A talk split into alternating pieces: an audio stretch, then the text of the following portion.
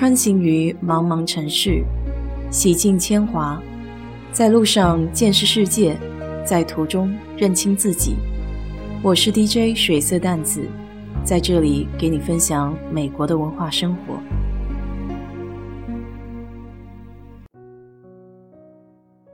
今天就接着昨天聊的世代的话题，Baby Boomer，婴儿潮之后就是 Generation X。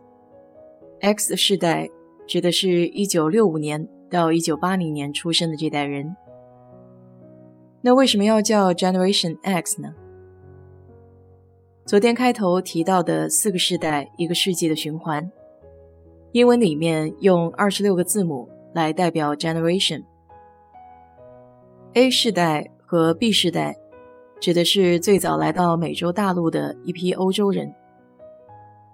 从 C 世代开始，才是第一代真正在美洲出生的白人。以此类推，到现在已经是 Millennial Seculum 千禧世纪。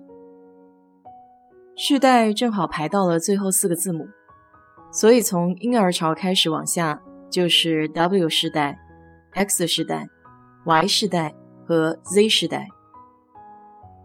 Generation X 经历了比较孤立和困惑的时代。他们的父母是婴儿潮那一代，其中有不少愤世嫉俗的人。他们中的一些在家庭破碎、毒品泛滥的环境中成长，进而产生了一种虚无的状态，就是不知道自己从何而来，要到哪里去，或者想要什么。在父母的身上，他们看不到对婚姻、金钱还有成功的渴望。于是就耸耸肩，过一天算一天。但他们同时又很独立，因为上一代人渐渐摆脱了男主外女主内的传统概念。双职工的家庭使孩子从小就有机会独立面对一些日常的琐事，比如放学独自回家。这种独立性也培养了自力更生的特质。他们这代人还有幸见证了第一台个人家用电脑。这个变幻莫测的世界对于这代人来说充满了未知数。紧接着的就是 Generation Y，Y 世代，也被称为 Millennials，或是 Echo Boomer，千禧一代或回音潮时代。他们是从1981年到1996年出生的一代人。之所以叫回音潮，是指和婴儿潮的一个共性，就是这个时期出生率的大幅增加。这代人最大的特点就是注重自我，但独立性却不够，相比前面的世代，更多的依赖父辈的支持。有人还戏称。这是近代非常悲催的一批人，因为他们在成长的各个阶段都要过不同的坎，堪比西天取经，九九八十一难。两千年的时候，当千禧一代刚刚踏入大学，恰好碰到了互联网泡沫的破裂，当时的纳斯达克指数暴跌，这也对他们将来的投资理念产生了一定的影响。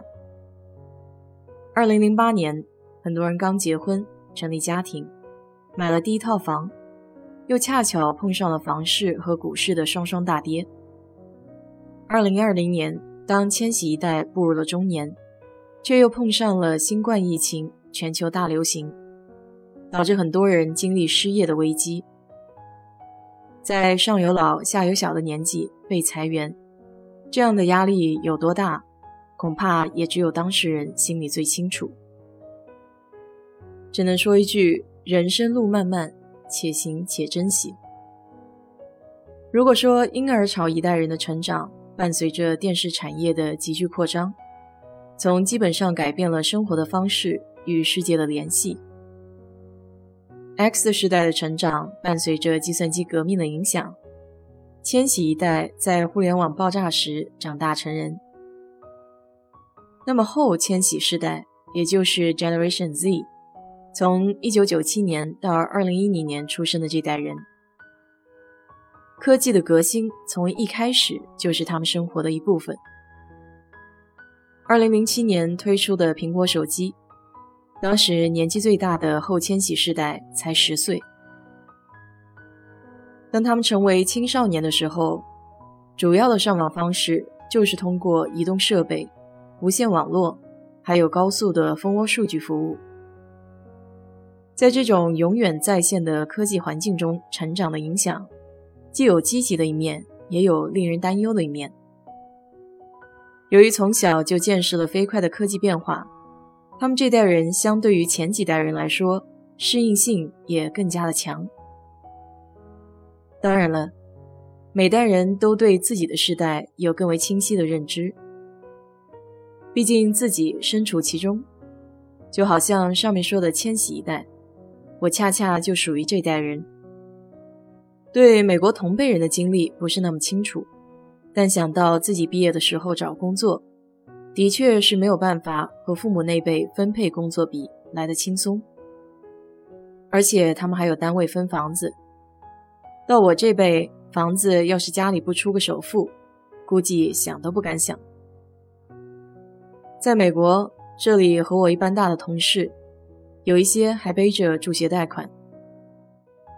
不过，在比我小些的孩子又要好一点儿因为他们的父母赶上了趟，有了些财富积累，可以给予他们更多的自由，去寻找和体验爱做的事情。你是哪一代人呢？有空的时候，给我聊聊你们这代人最值得回忆的事情吧。好了，今天就给你聊到这里。如果你对这期节目感兴趣的话，欢迎在我的评论区留言，谢谢。